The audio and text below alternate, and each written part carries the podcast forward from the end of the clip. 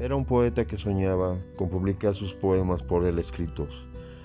Nada profesional ni mucho menos conocido, simple mortal hundido en el anonimato de la vida, deseando ser escuchado.